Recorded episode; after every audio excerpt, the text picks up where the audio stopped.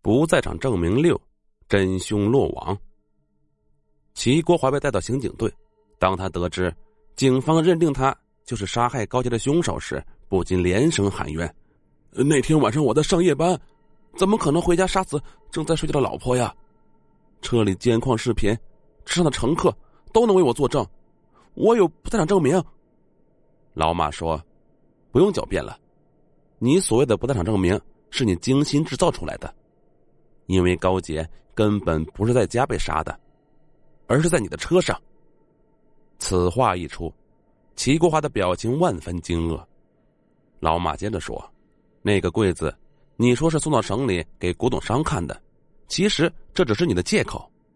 你的真实目的是用这个柜子来装高杰。那一天是你做的晚饭，高杰回家后吃了晚饭就沉沉睡去。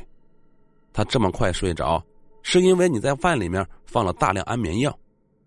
为了不留证据。”事后你把饭菜打包扔了，这些剩饭剩菜正好被小区的流浪猫吃了，导致它们扎堆昏睡。那柜子里的隔板是可以抽出来的，抽出来后就可以把高杰装进去了。考虑到天冷，他要在车里待很久，你就给他盖上了厚棉被，因为如果尸体上出现冻伤就不好解释了。为了防止柜子搬动时高级在柜子里面滑动。引起别人怀疑，你用棉被把它紧紧包起来，然后裹上胶带，再把胶带固定在柜子里。你还把柜子锁上，防止别人看到这一切。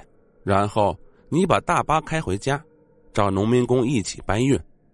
因为柜子里装了一个人，所以农民工觉得柜子格外沉。到了省城，古董商来看柜子，因为柜子很明显不是黄花梨。古董商只是简单的看了看就确定了，并不会要求打开柜子细看。凌晨两点，大巴开到服务区休息，你把大巴停在远离监控的角落里，并把装有柜子的货箱内侧转到监控拍不到的角度。等所有乘客都睡熟了，你悄悄的爬起来，打开货箱钻了进去，再关上货箱的门，就开始了你的杀人计划。大巴的货箱很大，足够你在里面打开柜门。你用麻绳勒死高杰，整理好他的尸体，重新锁上柜子，然后爬出货箱，回到大巴上休息。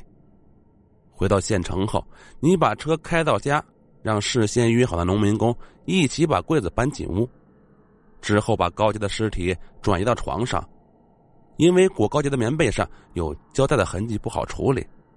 你就偷偷的把被子丢到垃圾箱里面，然后你又故意擦掉门锁、桌上、床沿等地方的指纹，造成有外人进入的假象。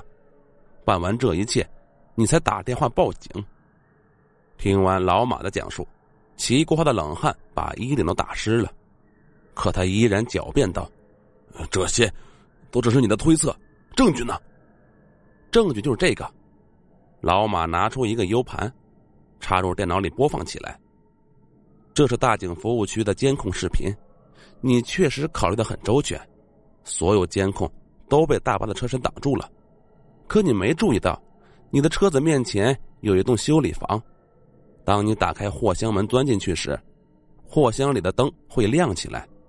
这一幕正好清晰的反射到了修理房的玻璃窗上，摄像头也就记录了下来。这里可以看到你钻进货箱后又钻出的过程。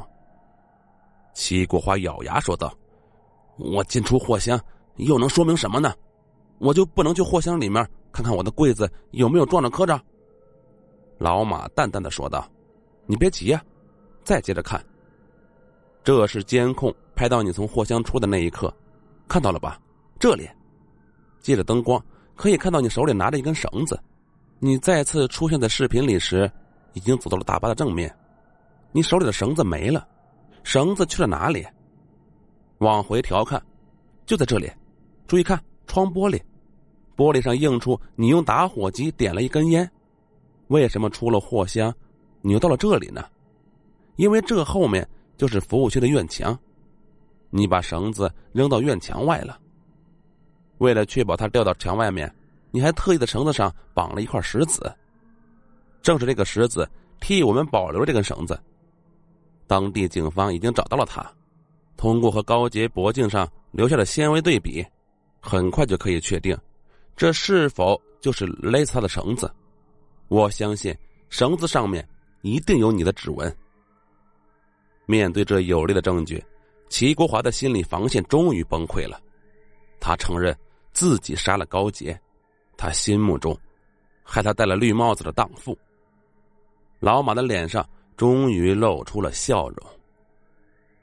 好了，这个故事终于讲完了，不知道朋友们是否之前就想到了结果呢？本集故事结束，我们下集再见。